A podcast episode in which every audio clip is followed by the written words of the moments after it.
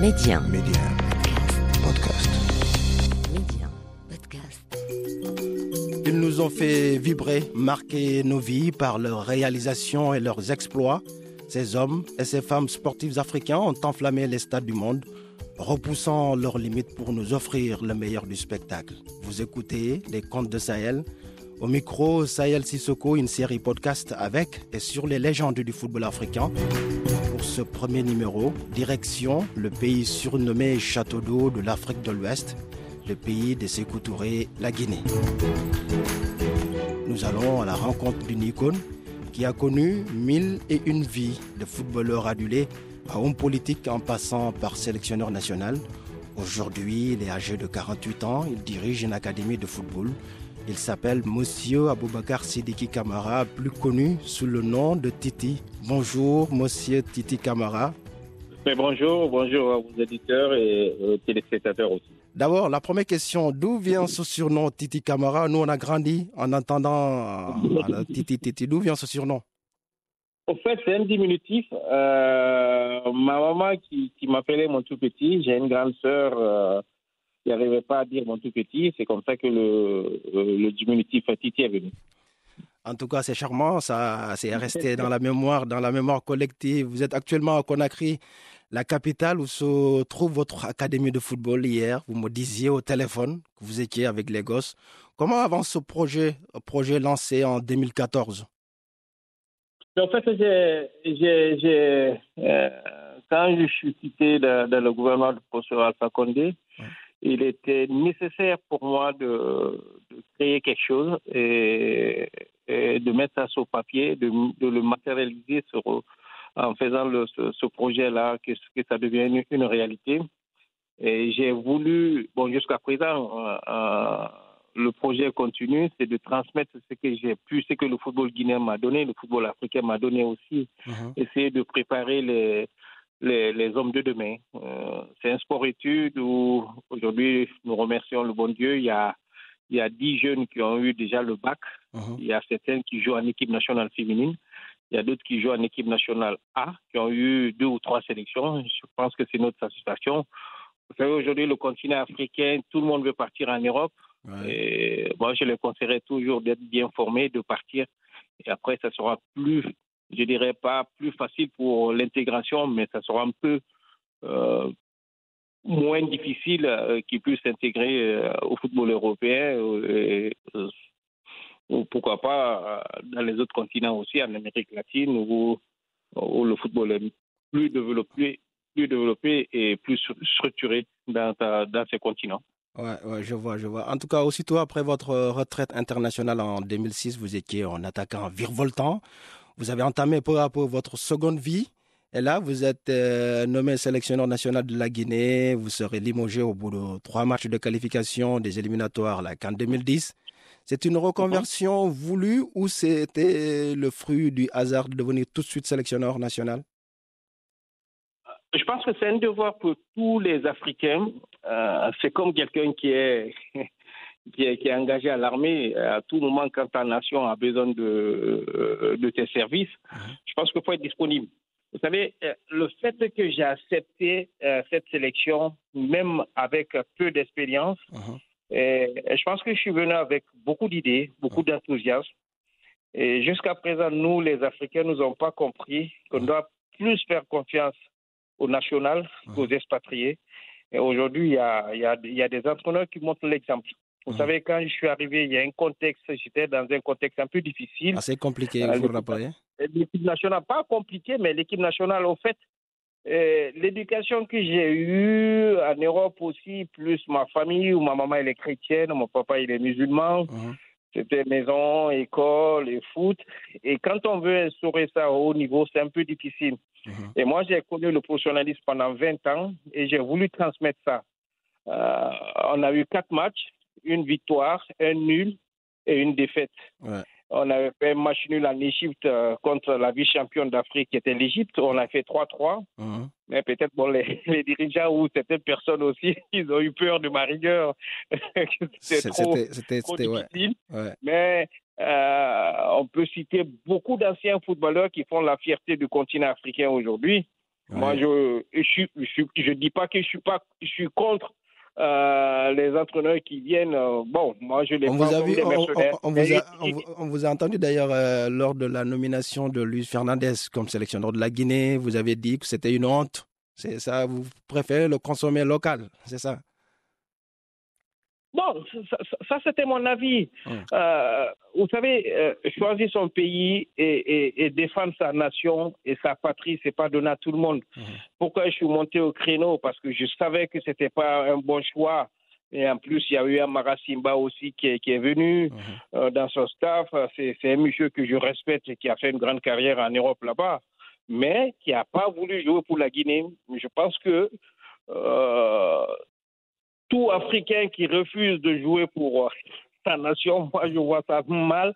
Et après qu'on le nomme euh, et il profite euh, l'argent des contribuables guinéens, ça c'est pour ça que je suis monté au créneau. Je n'étais pas d'accord sur le choix ben, comme je n'étais pas le décideur, il est resté. Après, euh, on, a, vu la suite. Ouais, L'avenir vous a donné raison. On va rester avec vous euh, aussitôt après votre euh, bref passage sur le banc du Sidi national. Vous avez été nommé dans la foulée ministre des Sports par le président Alpha Condé entre 2010 et 2012. Vous avez vécu des épisodes assez difficiles quand même durant ces périodes. Si c'est à refaire aujourd'hui, est-ce que vous allez enfiler ces costumes-là, surtout de ministre? Il y aura, euh, euh, je poserai plus de conditions. Au fait, euh, au lieu de, avant de parler de, de mon limousage ou bien le fait que ça n'a pas été une réussite, ah. n'oubliez pas que nous sortons d'une situation difficile. Il y avait une transition, il n'y avait pas d'argent uh-huh. et il y avait des objectifs. En uh-huh. Afrique, tout est prioritaire. Mais malheureusement, à cette période, il fallait chercher à reformer d'abord uh-huh. et à s'occuper à l'essentiel vous savez tous, euh, une équipe nationale, quand ça marche, euh, c'est le ministère. Mais le ministère, moi, mon objectif, c'était de quoi? Uh-huh. C'était de mettre des infrastructures à la disposition des pratiquants. Je pense que ça a été une de mes euh, motivations pour accompagner le professeur pendant la campagne présidentielle, sans oublier que j'ai fait la campagne présidentielle uh-huh avec le président Alpha Condé, qui est devenu le futur président de la Guinée. Et ma fierté, c'est le fait que la Guinée, il m'avait promis, Titi, si nous passons, uh-huh. euh, je te promets, la Guinée organisera une Coupe d'Afrique des Nations. Et j'ai été le premier à déposer la lettre de garantie euh, au siège de la Confédération africaine de football. Après, vous savez, euh, quand on gère un ministère, il y a eu euh, des côtés négatifs, il y a eu des côtés négatifs aussi. Oui, positif, ouais, des côtés positifs comme du négatif. On va, on va parler des épisodes. Euh, il y a eu du positif, comme vous l'avez si bien rappelé, votre engagement, mouiller le maillot pour la nation. Mais est-ce que vous avez compris, vous vous sentez incompris depuis que vous avez enfilé ce costume de ministre d'homme politique, pas vouloir participer à prendre les choses en main? C'est ça que ça a été le véritable problème euh, pour, pour, entre vous et le public guinéen. Non, pas, pas, pas incompris. Moi, je dirais toujours, j'essaierai toujours d'apporter la rigueur et la discipline. Et malheureusement, il y a certains qui n'ont pas compris. Euh, quand vous prenez l'histoire de la Guinée, de 58 jusqu'en 84, bon, euh, sans rentrer en profondeur, mais la Guinée a eu beaucoup de résultats. Parce qu'il y avait la discipline, il y avait la rigueur, il y avait des gens qui étaient là pour accompagner les équipes nationales, les clubs aussi. Et malheureusement, ce n'est pas le cas aujourd'hui. Quand on voit euh, aujourd'hui, il y a, d'ailleurs l'actualité qui, qui, est là devant nous avec euh, ce qui s'est passé pour euh, la présidence de la fédération. Vous avez vous-même, on a vu dans les, dans les journaux que vous avez démissionné de votre poste de conseiller du comité d'organisation de la Coupe d'Afrique de 2025 que la Guinée s'apprête à organiser. Qu'est-ce qui s'est passé réellement? Bon, euh, je pense à cette période, c'était un manque d'application. De, mmh. euh, depuis, depuis 58, quand on prend le Mali qui a organisé la Coupe d'Afrique des Nations, quand on prend le Sénégal qui a organisé, uh-huh. quand on prend le, euh, la Côte d'Ivoire qui a organisé, sans, sans, euh, dire, entre guillemets, que le Libéria, c'est des petites nations du football, Oui. mais c'est des, pays aussi qui, sont, qui cherchent à se développer. Euh, je pense que la Guinée a eu euh, l'occasion euh, d'organiser une Coupe d'Afrique des Nations, mais il n'y avait pas la volonté politique. Vous savez, je tiens à cœur euh, que la Guinée puisse organiser euh, cet événement qui est, qui est- je dirais pas qui est planétaire, parce que euh, une finale d'une Coupe d'Afrique des Nations, c'est suivi dans le monde entier, sans oublier aussi en organisant une Coupe d'Afrique des Nations, c'est transversal, ça Mhm. peut développer le pays Oui. euh, sur les infrastructures. Euh, je pense que la Guinée aujourd'hui a besoin d'organiser un événement comme ça, qu'on décolle vraiment. Ça Vous va êtes, créer des emplois pour des jeunes, il y aura des infrastructures qui seront à la disposition des pratiquants. vous êtes optimiste pour 2025 euh, que la Guinée, qui est candidate pour l'organisation de la Coupe d'Afrique 2025, vous êtes confiant, optimiste? Je suis optimiste. Euh, avec la crise sanitaire, là, je suis sûr que ça va se décaler. Mhm. Euh, nous voyons euh, les Jeux olympiques qui étaient prévus l'année dernière qui va se, se- se- se dérouler pendant l'été. Euh, nous voyons le championnat d'Europe des nations qui était prévu l'année dernière. Et j'espère qu'il y aura un décalage aussi, que la Guinée soit au moins euh, prêt au rendez-vous de, de la, du monde entier. Mais avec la crise qui secoue la Fédération guinéenne de football et la FIFA qui a plusieurs fois alerté les, les responsables, pensez-vous pas que cela puisse euh, entacher un, petit peu, un tout petit peu ce calendrier-là? Euh, Vous savez, je, suis, je, suis, je me suis porté euh, euh, candidat comme premier vice-président. Oui, et, et tout ce qui s'est passé, euh, vous savez, avec le recul, ça fait mal au cœur.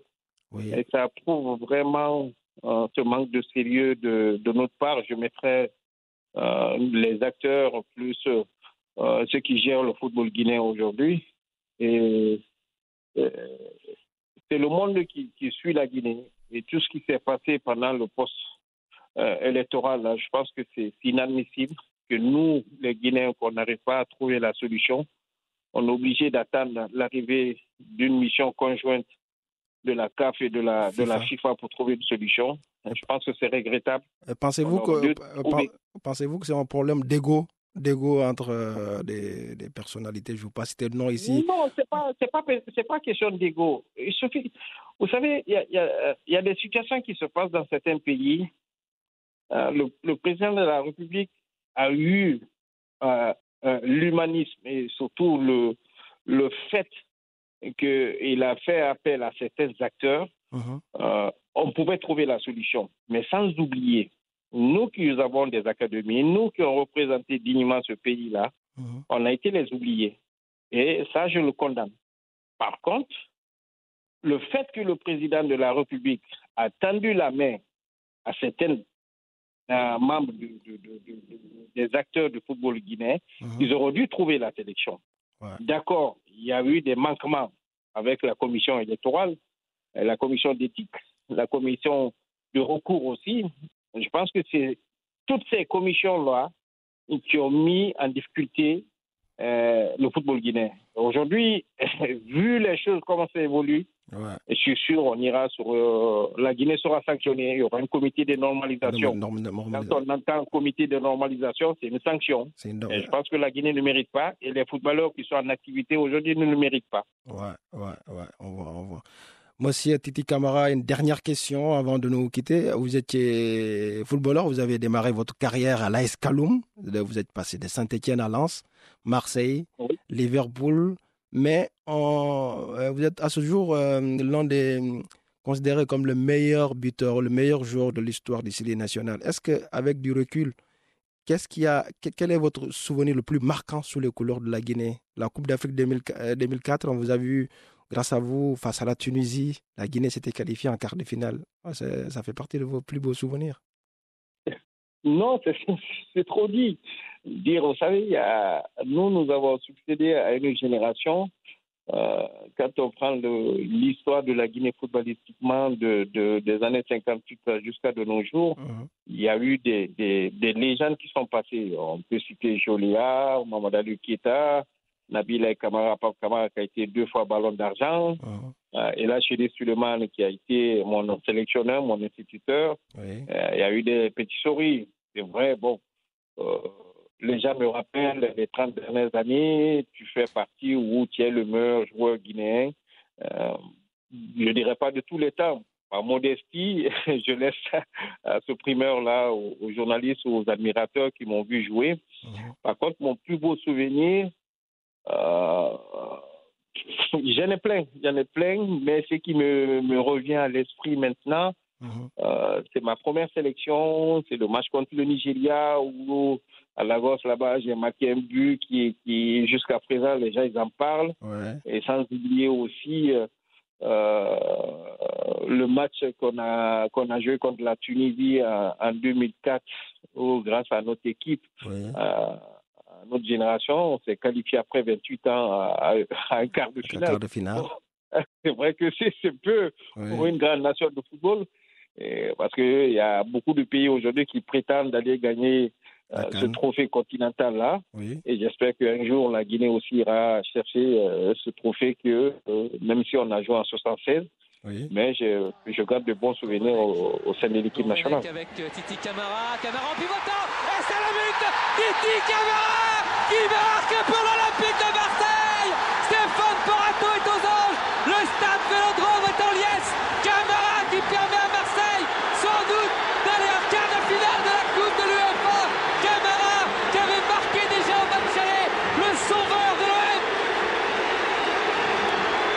the legs of Patrick Berger. And now Camera has got Gerard with him. Steven Gerrard. And Titi Camera! Liverpool lead! Oh, Camera, terrific goal! Wonderful volley by Titi Camera. Liverpool the lead. Well, he set up the move with his ball to En tout cas, nous aussi, on garde de bons souvenirs de vous, monsieur Aboubakar Sidiki Camara plus connu sous le nom de Titi Camara, qui nous a fait rêver. Vous avez fait rêver l'Afrique dans, son, dans sa globalité. Merci à vous, merci de votre fidélité. Les comptes de Sahel, c'est fini pour ce numéro. Rendez-vous très prochainement. merci, merci de l'opportunité que vous m'avez offert, euh, que je m'adresse euh, aux auditeurs. Et à bientôt. À bientôt. Ciao, ciao. Les contes de Sahel, c'est la fin de ce numéro. Retrouvez la série dans son intégralité sur Medium Podcast, le site et l'application.